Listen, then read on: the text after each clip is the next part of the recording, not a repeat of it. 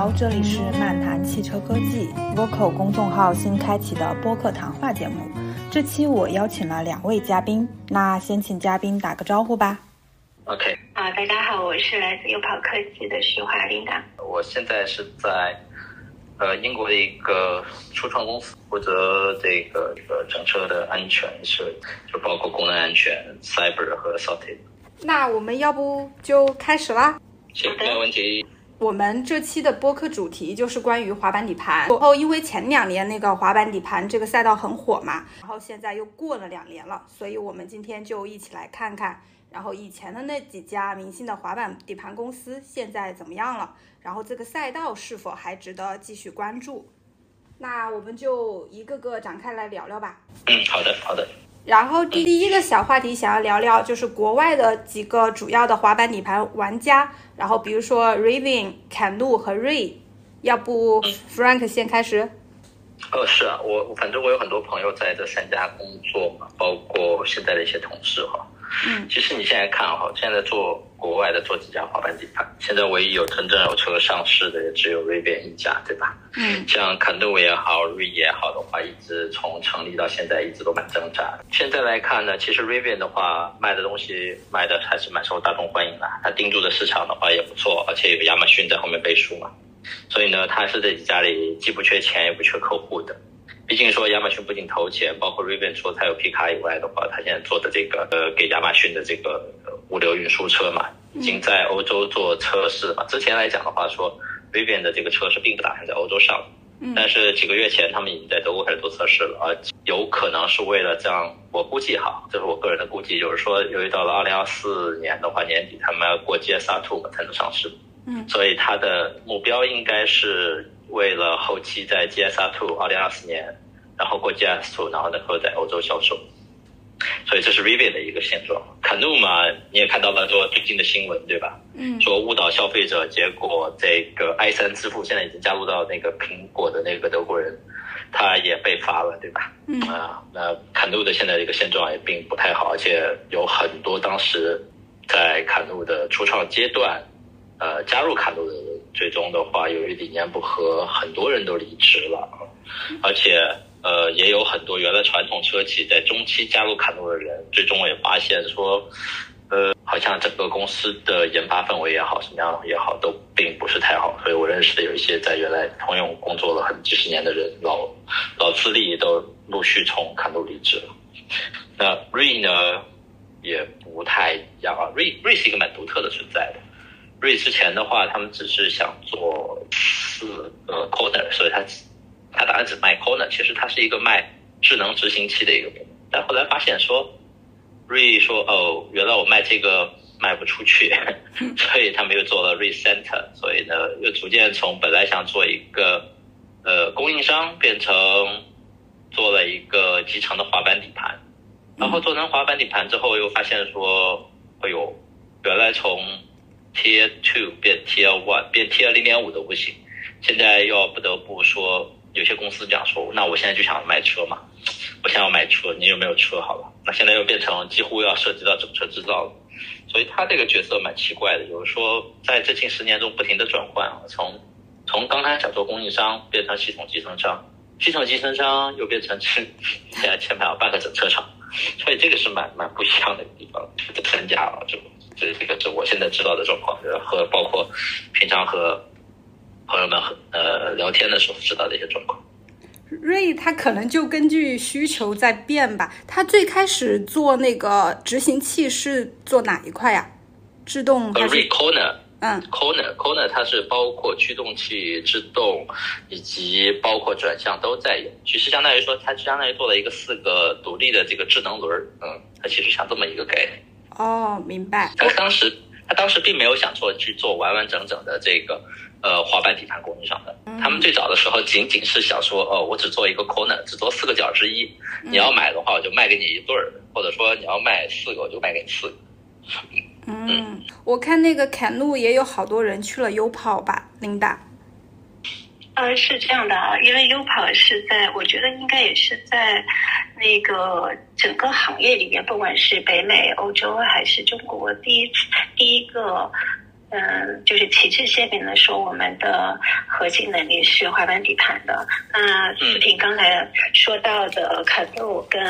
Arrival，因为 Ray 其实我不是特别了解，因为之前我了解它是一家以那个做低速的那个呃，就是整车为主的，所以就没有太多的关注。那呃，我们觉得就是。对于 Rivian 跟凯诺来说，其实跟 U 跑来说，就是他们虽然是滑板底盘，但是滑板底盘在他们的整个的商业模式里面，其实就是一个技术，所以我们很难说他们这两家公司是在滑板底盘赛道的。我觉得就是可能从就是赛道或商业模式的角度来说，这一点不一定能够非常的成立，因为你像，呃，Rivian 的话，它其实是一家整车公司。对吗？然后他的他现在所有的面临的问题都是关于整车的交付的这些这些问题，所以它是一家完全的一家 EV EV 的一家那个整车厂。那嗯，肯路的话，其实它也是是整车公司，他们都是这两家公司，他们其实都是 To C 的，因为 Rivian 呃肯路的话，它现在的整个的就是公司的前景不是那么的好，很大的一个原因也是因为它整个订阅的模式，它的这个商业。模式导致了它可能现在不被资资本市场以及那那个资本市场所那个重视吧。所以从我的角度来看，这两家公司的话，其实他们很难说他们是滑板底盘赛道这样的一个玩家。滑板底盘是他们的公司的一个一个技术啊，但是他们的整个商业模式其实并并不完全的是跟滑板底盘强相关的。嗯，明白，就是还是。做整车，那就是就着刚才的这个话题，然后引到第二个话题，因为就是到目前嘛，这几家其实也就 Rivian 是真的交付了，但是其实量也不太好嘛，所以就是不管现在国外还是国内的滑板底盘公司发展状况是不是都一般呀？就是核心的原因是什么？是因为那个商业模式还没有跑通吗？我觉得这个问题啊，就是我我先回答一下啊，就是。就是呃，问到这些问题，我觉得有时候我也会笑，你知道吗？嗯，因为你说 Rivian 它其实整个一开始的资本市场是非常看好的，对吗？如果我没记错的话，它应该是二零二一年十一月份的时候 IPO 的，当时它能够。当时上市之后，IPO 之后，应该它的整个的那个市值是超过那个当时通用的一个市值的。那资本市场看好它的一个很重要的原因，是因为它切入了美国最大的一个乘用车的市场，就是皮卡。它比特斯拉的 Cybertruck 更早的成为第一个交付的嗯电动皮卡，所以这是为什么全世界的媒体啊、资本市场都认为它是 Tesla Killer。这是一个很重要的点。那之后的话，它经历了一个一个就是市值的一个急剧的一个下降。那当然，就是过去的 Q 二，它其实整个的市值又上来了，是因为它的交付又又又实现了。因为它最它原来市值下来原因，是因为它交不出车。所以这也是我，如果你们那个关注那个。关注当时它上市的一些新闻的话，就会听到，其实当时 Elon Musk 也说了，他说他觉得 Rivian 最大的坎就是交付，他肯定也会面临一个量产地狱，这个是他原来自己亲身经历过的量产地狱。那量产地狱在特斯拉为什么最终就是他克服了，最终能够让市那个特斯拉可以市值一冲而上的是什么？其实是上海的超级工厂。是救了整个特斯拉，所以目前 Rivian 碰到的一个原因，其实很大原因就是交付的问题，就是量产的交付，不是说你交一台车、两台车，而是一年年交付可以达到几十万这样的一个量。那特斯拉为什么能够能够就是脱离量产量产地域的这个最重要的原因是他把所有的那个他上海的超级工厂，然后他有效的利用了整个中国的一个那个。电动车的一个产业链，当然不是说，我觉得是特斯拉跟中国是互相成就的一个过程，它就是一个鲶鱼效应，也带动了整个中国的嗯电动车产业链的一个急速的一个发展。所以你说，如果 Rivian 现在把它的厂设到中国来，也许它就能摆脱它的量产地域，就能解决这样的一个问题。因为中国现在拥有最好的、最成熟的、最高效的电动车的一个整车的一个产业链。嗯，明白。所以 Linda 是觉得这个商业模式是没有问题的，就是那个产能地域这个解决了，就会好得多，是吧？是是这样的，商业模式这个问题啊，就是 Rivian 它是一家，它其实是跟蔚来、特斯拉是一样的，它就是一家整车厂，卖车的。然后。对吗？滑板底盘就是它的那个，就是它的一个技术。所以你说滑板底盘的模式什么那个是不是存在问题？我觉得就看优跑能不能走把这个商业模式给走通了。因为现在其实是没有一家他说他就是做滑板底盘的，因为你做滑板底盘的，你如果是做 to B 的话，这是商业模式；如果你是 to C 的话，它其实就是一个整车厂呀。嗯，明白。Frank 呢？嗯，我觉得其实他 Linda 说的很对哈，这个这个这个这个制造业中其实最大的，尤其在车辆制造业这种最大的一个问题就是交付。其实要讲交付的话，如果你说从效率上来说哈，呃，国内肯定是没有人可以跟国内来比的，因为我们真的是比其他的呃工程师要拼命的多，对吧？在国内工程师。然后其实另外一个还有一个讲的一个事情，就是说一个关于一个 Lean 的概念，就是说这个 Lean 的概念其实哈。在这个研发过程中和生产过程中的话，要求执行的贯彻到位，这个其实是蛮不容易的。就是国内由于这样大规模生产的时候的话，呃，理论上也好，在实际落地上也好，跑通了很多嘛。所以对于说像像特斯拉这样的这样的一个车厂也好，Rivian 这样车厂也好，如果能够把技术和呃呃，生产基地相结合的话，其实呃，对于我们来说，或者说对于他们的公司来说，都是一个有益，双方都有益的过程。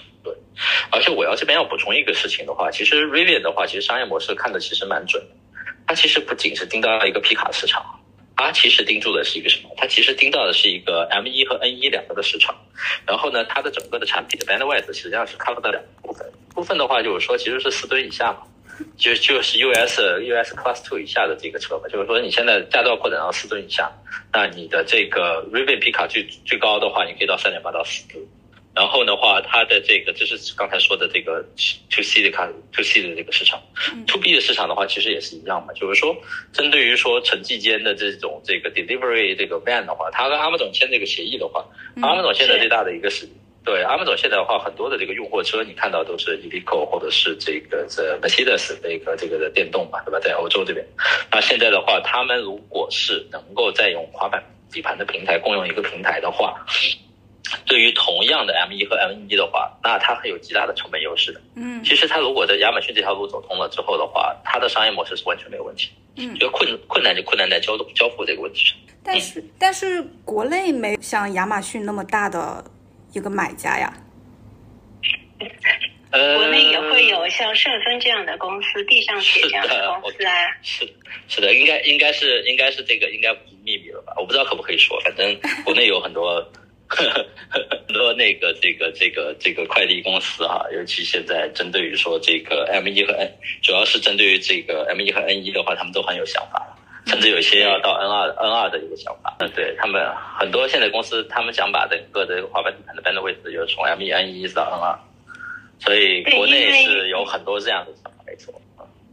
对，因为优跑的第一台的那个整车的产品也是物流车，就是城际间的物流车，所以我们比较了解这个市场。其实有很多物流的物流的那个场景拥有者，我们叫做就是物流这个场景的拥有者，就是运营运营平台，他们都有。这样的一个需求在那边，优跑应该是不只要做到 L 一吧，应该是 L 一到 L 三都要做到吧，长度上。对，嗯，好啊，好啊。下面一个问题想聊聊，就是美国和中国对滑板底盘的市场需求会有哪些不同啊？其实这个问题我觉得也是挺难、挺难回答的。就像我刚才说的，其实对于滑板底盘，如果是我觉得，如果滑板底盘作为一个行业的技术的话，它无非就是要满足就是行业的两种需求。嗯，那第一个就是更低的成本，对吗？就是让整个的那个制造的成本更低，特别是对于像物流车这样的工具车来说，那个整车成本是最为重要的。那它不单单是包括这个出厂的这个整车的交付的成本，还包括全生命周期的这样的运营的成本。这是这是所有的那个物流的工具车的这样的场景运用者最 care 的一点。那滑板底盘是不是可以通过规模化的这样的一个那个制造的一个优势，可以把呃成本给降低下来？那这个是如果是可以达到。那个就是场景用户的这些需求的话，那它是具有非常大的一个价值的。那第二点的话，就是你滑板底盘对于乘用车的那个客户来说，是不是它可以在终端，也就是 C 端的用户那边提供体验的这个价值？它也包括是全生命周期的一个体验的价值，就一开始你拿到车的这样好的体验，可以领先的这些技术，包括智能化的这些，同时的话，你可以不断的在进行，就是它使用的过程当中，可以通过 OTA 的方式，可以不断的进行 OTA，就是那个用户体验的这样的一个迭代。所以，如果滑板底盘可以在成本上面，然后在体验上面，可以为产业。或者是那个用户创造价值的话，那它势必是有存在的价值的。嗯，明白。其实我对，其实我这个问题就是想问，就是滑板底盘这个模式，在中国和在美国哪个更跑得通？我这里更多指的是 to B 端的。如果你要问我的话，我肯定说最先跑通的肯定是在中国。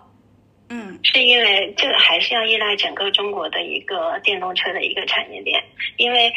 因为华为底盘很重要的是，它把底盘给标准化了，然后它可以让上车体变得个性化。所以底盘标准化的前提是说，你前面的，就是你关于底盘，它关于电池啊，关于电子电器架构啊，关于它就是移动的、运动的这些这些标准都可以标准化、标准化下来。那标准化的前提肯定是说，你这个产业、你这个行业已经有。已经有足够的沉淀，它才可能标准化。因为不可能一个新兴的事物刚刚出生它就标准化的，肯定是要进入一个至少是说，因为现在整个的中国的电动车市场已经超过百分之二十的一个渗透率了，所以它已经进入了一个可以底盘。就是用户的感知层，其实底盘是用户感知很弱的那个方面，嗯，它其实是无感，可以说是无感知的那个部分，它可以把它标准化下来。这样的话，其实我们是可以那个，就是参考，就是燃油车的整个时代的一个进展。当百年应该是在之前，燃油车刚刚刚刚那个产生的时候，其实也是有很多的技术。那个就是技术在那边的很多的主机厂跟现在一样，其实都是自己做垂直整合的，包括福特、通用那个时候都是自己来做垂直整合，所有的技术都是在自己手里，自己去做创新。但是当这个时代过去之后，已经有很多百花齐放之后，慢慢的就会开始出来，等整个行业进入规模化的一个时代的时候，就会慢慢的出来专门的。就是标准化的那些供应商，包括像博士啊，包括那个丰田的那个什么的，对，Denso 这个这些，包括原来是隶属于那个 GM 的那个那个德芙，后来对之后都会独立成为这个产业的一个全大家全行业的这样的一个供应商，所以电动车也会走走这样的一个一个一个进程。那滑板底盘。就是这样的一个规模化的一个一个进程，所以因为中国的电动车的发展比美国、欧洲其他地方都是领先的，所以这件事情如果发生的话，我觉得它肯定是在中国发生。我其实觉得这个东西是是这样子的哈，就是说我们要来看这个这个所谓的说在哪里发生这个事情，其实并不重要。但我同意丁娜说的一个事情，就是说如果是 to B 市场的话。这是一个工具车，工具车最大的一个作用是什么？你要 generate cash，说你要带来利润，就是说你要要把的这个用车成本降到最低。对。然后的话，你要它其实是，就比方说这边的，讲讲出来，我说在欧洲的这个所有的这些呃承包商，就比方说这个泥瓦工人啊、木匠啊，他们对于这个车子的使用场景哈，其实是跟中美两国，包括说整个，我们再说一遍，就说。呃，欧洲、美国和中国都是不一样的，所以的在 to to B 这个这个场景上的话，你如何能满足客户的使用场景，这个是不一样的。中国的话，大部分是用来说物流车，但在美国和欧洲的话，很多时候除了物流车以外，另外还有一个很大的一个一个市场份额是给当地这些小的这些私人的承包商，比方说给你家修修修修窗户的。要修水管的这些的工具车的使用，在这个使用场景上是会有不一样的，这是第一点。嗯。第二个事情的话是法规的要求，法规的要求的话，在欧洲的话，肯定是你要过 GSR Two，对吧？这个是在中国的话，目前没有跟 GSR Two 相类型的这种强制性标准。第二个事情的话，就是说 Cyber Security 网络安全了。网络安全的话，幺五幺五六的话，美国、欧洲、中国三个是三个独立的个体。然后再说另外另外一个可能性的一些标准，就是说对于说这种 N 万以上的一个车的话，实际上的话，对于这边的话，保险的要求，因为保险是很大的一个份额嘛。嗯。那么在欧洲的商用车的话的保险是很贵的，呃，跟国内比，据我了解。那么针对于这种不同的保险的话，你要说你的防盗系统、你的数据记录系统、你的行驶记录系统，那都是有不同的要求。中国是没有这些要求的。啊，对于在欧洲的话和美国是有对应的要求的，所以如果说这个东西在哪里走得通嘛，我觉得都要走得通。由由于首先你要满足法规的要求，那么现在的我们处在的一个阶段在于哪？说其实国内的法规对于商用车的法规的话，它其实并没有更新换代的那么快。嗯，而在近几年中，欧洲和美国的话的法规要求是逐渐逐年在加强，包括说整体的安全性要求是在逐年在加强。所以，如果你要非要从时间点上来说的话，那中国可能是走得最快的。但你要说对于说这个这个整车的这个用量和这个对于这个整体的一个考虑，比方说你要考虑说这个成员的安全啊，比方说你要考虑这种工具的这个便利性啊，呃和使用场景的便利性的话，嗯，这个就未必了。就这个就完全依靠于市场而言。其实所谓走得通走不通，不仅时间是一个因素啊，另外一个你所用的使用场景是另外一个很重要的因素。嗯，那其实就是，不管是在中国市场，还是在欧洲，还是美国，其实都要开发不同的产品。对，没错。尤其你就举一个很很很简单一个例子，就是说 telematic box 好了。嗯，telematic box 的话，你要满足不同的 cyber security 的要求的话，就美中日本和欧洲都是不一样。嗯，虽然都说是 R 幺五、R 五、幺五六，但是的话，有很多的标准现在并不明确，所以不一定是有可能会存在一个什么情况呢？比如说。车辆上的大部分部件是通用的，但针对于说每一地的合规的话，它甚至可能会采用不同的硬件和软件，或者甚至不同的供应商，所以你也会造成说成本的不一样。嗯，明白。它其实如果优跑想要就是出海往外面走的话，其实也还有很多路要走。嗯，哎，我可以大概猜一猜吧，琳达。我，但我蛮有兴趣，我有到优跑的网站上去看过。曾经也有说有朋友跟我介绍过公司，我看你们要出的那个第一款车的话，实际上是应该应该是去去东南亚或者拉丁美洲吧，因为你那个如果海外订单。其实我们那个就是优跑当时做这个公司的时候，我们其实就是想呃中国市场跟海外市场同步来做的。所以目前从我们这款车的反馈来说，其实不管是日本的市场，还是说东南亚市场，还是欧洲市场，其实都是有那个有挺多那个在接洽的客户的过程当中。当然，刚才那个 Frank 说到的每个地方的那个就是法规不一样，所以车规的标准也不一样，所以我们在当地市场的那些，就是根据他们的那些法规来进行获得那个许可，所以这应该不是一个非常大的一个一个问题啊。那下一个话题就是想聊聊，就是滑板底盘，它是把很多零部件集成在一起嘛，比如说制动、转向、悬架、电驱动、电池、热管理这些，就它核心的难点在哪里啊？我我个人觉得，其实我要从技术上来说的话，我觉得首先第一个事情，线控的所有东西并不是滑板底盘的重点，就是说，如果脱离这些线所谓的这些线控技术而言呢，我们不单谈滑板底盘，滑板底盘这个这个技术的话。所谓的滑板底盘这个技术的话，其实已经存在很多年了。那现在的话，呃，为什么现在要提出这个概念呢？就是说，由于到了一个电气化的一个拐点了，所以大家都希望说有这些呃线控的地方。这样的话，其实导致的一个事情是什么？就是说，大家想法就是说我用了这些线控的东西，我能适配的产品更多，这是第一件事情。第二件事情是我用了这些线控的东西。我其实在为后续的自动驾驶做准备，这是两件，这是这两件事情，其实是滑板底盘才能赶上这个风口，才能够开始做出来成事情的一个一个关键嘛。啊，其实换话说就是说，呃，只要是滑板底盘，未必要有线控，嗯，有线控的话，才让有了滑板底盘，才有了这一次站在风口上的机会。呃，这样说其实可能会会会更准确一点。那么如果说它的核心难点，如果你非要说这些线控的话，那么我其实现在要讲一个事情的话。那么凭什么滑板底盘的这个公司认为它跟传统车厂比，它能够搞定线控转向、线控制动、线控的悬挂，以及后面电驱动的可能并不是难点，电驱动啊、电池啊、热管理这并不是大的难点，但前三项线控转向、线控制动和线控悬挂，为什么像滑板底盘的这些公司，他们认为他们现在足够的积累能够搞定这个？由于现在要这三项的话，据我所知。因为我以前做过很长时间线控转向，我我不觉得这个是每个公司都可以搞得定的，而且以目前的技术架构而言的话，就包括传统的整车厂和包括特斯拉也好，包括任何你说的一家 startup 也好，没有人现在能真正意义上搞定线控转向、线控制动和线控悬架三个东西，甚至包括 VMCS，就包括这个整个的这个。车辆动态管理，对，而且就是为什么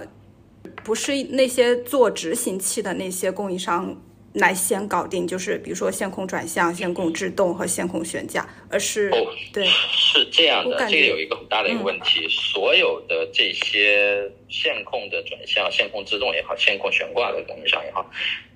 首先，我们来说哈，就是说，凡是具备这三个共同的三个三个这个三个线控能力都有的这个供应商，其实很很少的。嗯，财富是一个了，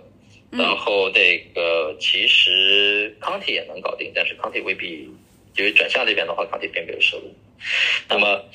博士没有，博士好像没有悬架。悬挂这个东西的话，其实来说的话，博士也想做，也是可以做。嗯。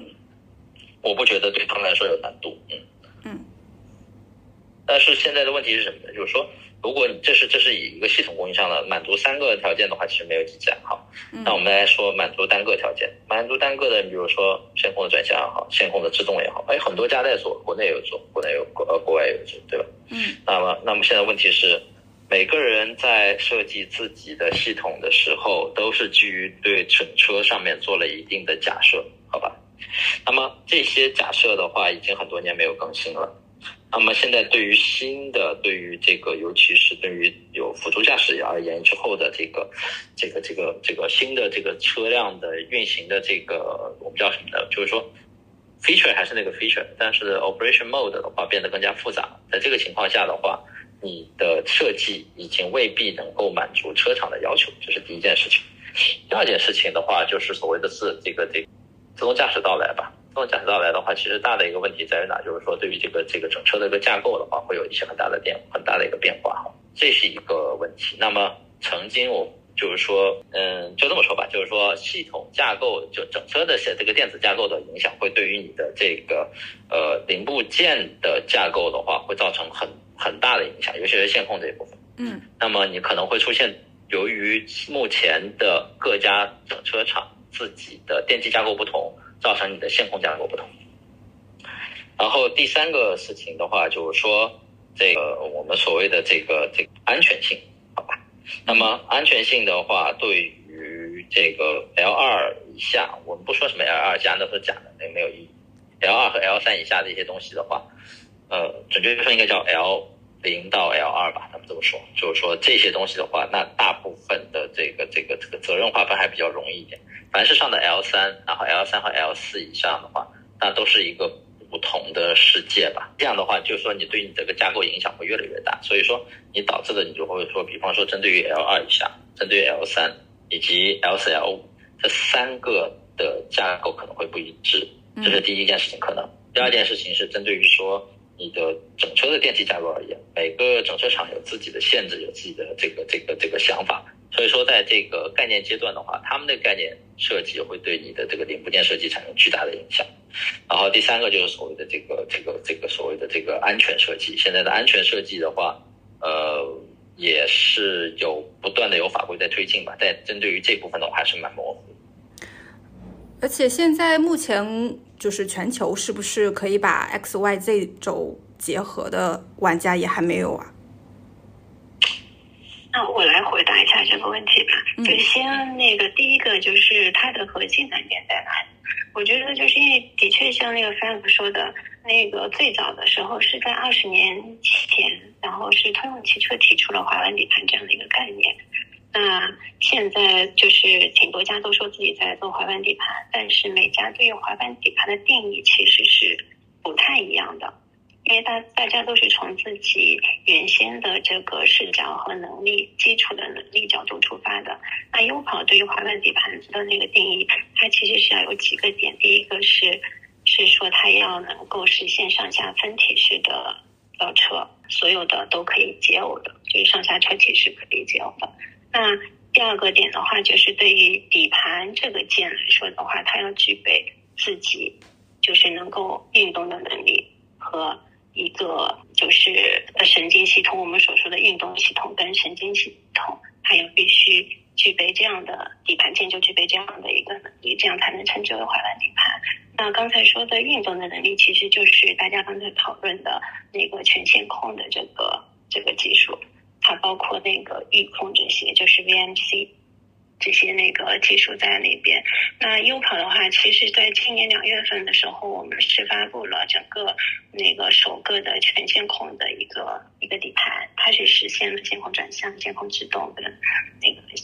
线控悬架。那当然，它是个 A 样，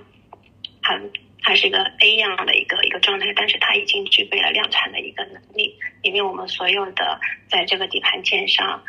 嗯，都是用量产的，可以量产的这些那个零件所所那个来来组成的。嗯，然后我们也去那个进行了东标的一个测试。那滑板底盘的核心的难点，其实从我们的角度来说，其实技术上面我们不都不认为它有很强的一个壁垒。你说博士他能做，的确也是可以做的。你说 A 厂跟 B 厂。就是只有 A 厂能做，B 厂不能做，我也不认为，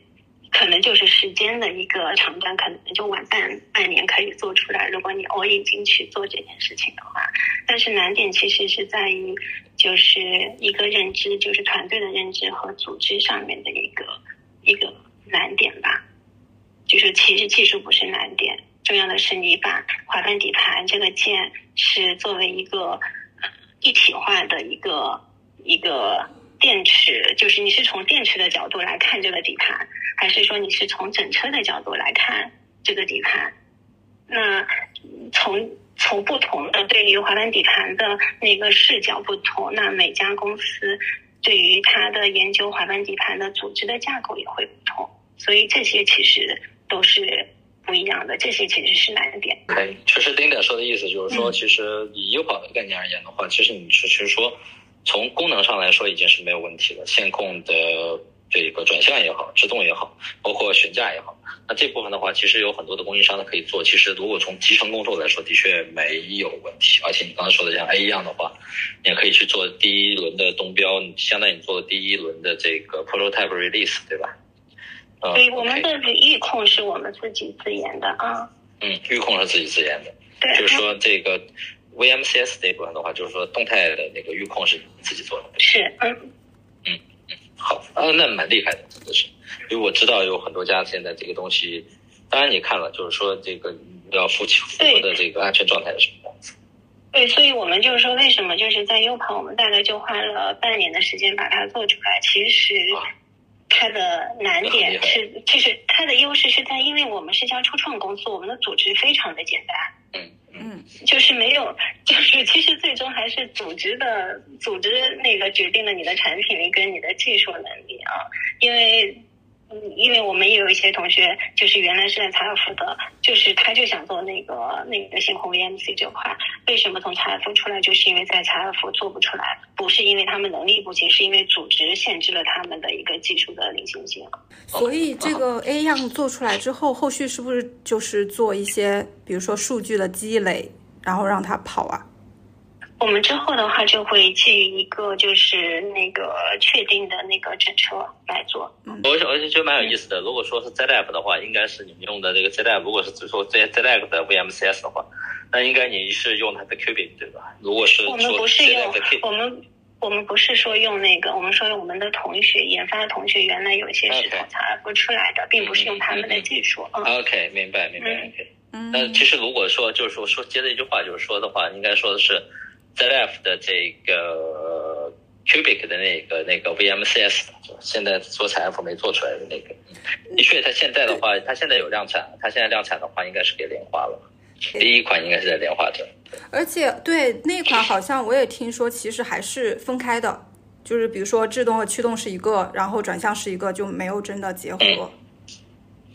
是的，其实难点哈不在于功能啊，主要在于功能安全。因为这个安全键的话，尤其对于你有线控的这些所有东西，尤其是要说 VMCS 控制器的话，嗯，安全的话可能包括你后续的 CCF 会是一个很大的问题。明白。嗯，就就是其实其实像说了一句话，要做功能的话，其实功能很多都已经出来了。那如果你要说真正能说能满足法规，或者说能够上市，嗯。那个是，尤其是功能安全的法规，ISO 二六二六二的话，你的所有的 VMCS 控制器，你要拿出足够的证据证明你对于所有的车辆的安全状态都是可达到的。那这个的话其实并不容易。那其实为什么在 ZF 推不下去？嗯，其实是包括不或者说不不说 ZF，就是说所有的 OEM 的话，或者说包括这个这个这个这个 Tier One 也好，为什么推不下去？那原因在哪里？如果你要非要说这个技术有多么先进。那你的这个这个 feature 做的有多好？呢 feature 这个东西做得好的话，其实并不难哈。但是真正要做到法规上，尤其是安全件的法规上，尤其你把这么多东西集成到 VMCS 上的话，那这个才是真正的难点。这个也是很多情况下推进不下去的原因。那如果说像优跑这样的公司能够做到的话，那挺值得敬佩的，这个挺不容易的。那如果要在欧洲上市的话，那其实也蛮需要的。OK。那你需要来用完整的证据链，你要写你的 safety case report，你要把完整的证据链证明给大家看，说你的所有的集成进来的东西，你的所有的概念设计，你的所有的安全概念和你最终的安全状态都能够达到，不仅是有纸面上的分析，而且是要有测试的数据来保证。嗯。对，所以这个是其实，嗯，对，是的确是，最终都是要跟着一台那个量产的整车一起来的。去美国可能会容易一点，因为去美国的话不需要，只要 demonstrate，但不需要有证据，所以可能会容易一点。嗯，好啊。然后下一个问题想要聊聊就是滑板底盘的售后服务问题。我这里还是指的是 to B 的嘛，就是底盘，比如说底盘是我们优跑的，然后上车体不是主机厂的嘛。这种怎么看呀？那这是售后问题，要从谁的角度来看呢？如果是作为那个消费者来看的话，那售后问题肯定第一责任人就是品牌方嘛，就是主机厂，对吗？嗯，那是肯定。但是关于底盘件的那些，优跑会作为供应商来提供为主机厂提供服务。嗯，好的，好的。然后最后一个问题就是想要讨论一下，就是目前国内滑板底盘的玩家其实还挺多的嘛。就比如说宁德时代跟那个壁虎科技有合作商用车的产品，然后宁德时代他自己其实也有在做乘用车的产品嘛。因为我听说好像是跟哪吒汽车合作，然后前面就是领跑的时候，七月三十一号晚上也有开发布会，说会出一体化的底盘产品单独出来卖。那做滑板底盘的第三方公司还有存货的空间吗？就比如说优跑怎么来应对这个？其实从我们角度来说，我们挺高兴的，看到就是大家都在谈论就是那个底盘或者是这件事情吧，因为其实原来。就是不管是那个大众，然后购买小鹏的那个那个技术，然后领跑也说它要出一体化的底盘，就说明其实可能是现在的这个整个的市场已经到了这样的一个时代，就是有一个大家 希望有一个为整个行业提供领先的标准化能力的这样的一个底盘出现。嗯，所以我们觉得这其实是一个非常好的一个迹象。嗯，而且整个的那个电动车市场不仅是乘用车，包括商用车，这个市场是非常大的，所以它不存在就是嗯就是你活我死的这样的一个状态，它势必是会有一个就是每家只要你为这个行业对消费者能够产生价值，你势必是有存就是存活的一个空间在那边。明白，就是说其实更多的人进来，就说明其实赛道都很看好嘛。是啊，嗯，就是我们跟他们比，我们有什么我们的优势吗？我们的优势就是我们是一家纯粹 to B 的公司，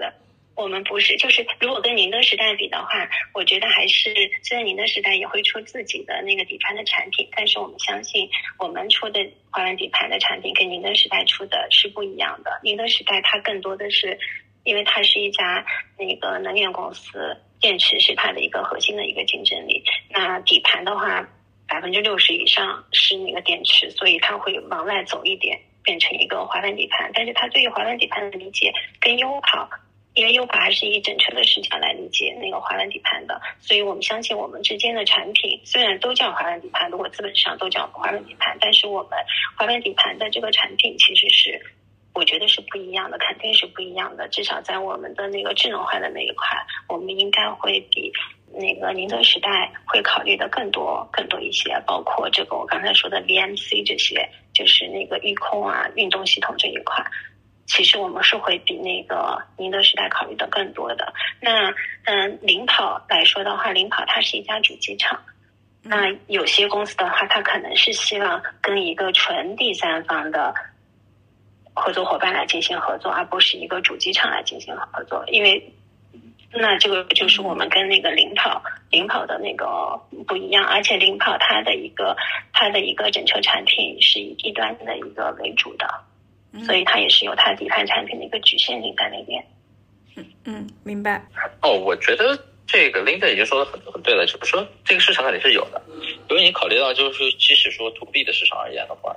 你一年的这个市场的销量大概有多少？中国的话，那个 To B 的这个这个市场，你分成几个不同的一个类型，那每个类型的话，那一年你的这个报废量是多少？你需求量是多少？啊，其实算算的话，肯定是有的嘛。尤其是对于现在这种，我说句，其实像这种商商商用车的话，其实后续的话，如果存在像这种大量的这种承包个人承包商的角色存在的话，就比方说你并不是公司就业，你有自己的小公司也好，你可能有自己的小车队也好，那那这个东西一定会有自己的市场，而且这个市场我甚至说是看涨的。来讲说，因为这一部分的话，可替代性是蛮高的。因为现在能看到的话，你这些。这个燃油车的替代也好，包括这个呃不同的这个呃城市间物流车队也好，包括城市内的这个呃最后一一公里解决方案也好，其实都会存在有很大的一个市场。啊，但对于这这些这些每个人瞄准的市场，可能是不一样。因为看似大家都做滑板底的，但是你对应的这个这个 business case，包括你可能要做到的这个呃每一个这个这个这个目标用户群体。呃，以及你对于你的这个生命周期的预测，什么都会不一样，所以这个一定是一个很好的市场，大家肯定是要往里面进。但是最终的话，做成什么样子的话，就要看你自己的对于这个这个这个产品的定义了啊。不能说完全没有竞争嘛，但是一定是有个大的市场在。嗯，好啊，好，今天其实也聊得非常充分了。嗯。嗯，好的，嗯嗯，谢谢琳达和 Frank 来我们播客做客，谢谢，谢。谢，很高兴，谢谢，嗯，好，很高兴啊，好，好，再见，拜拜。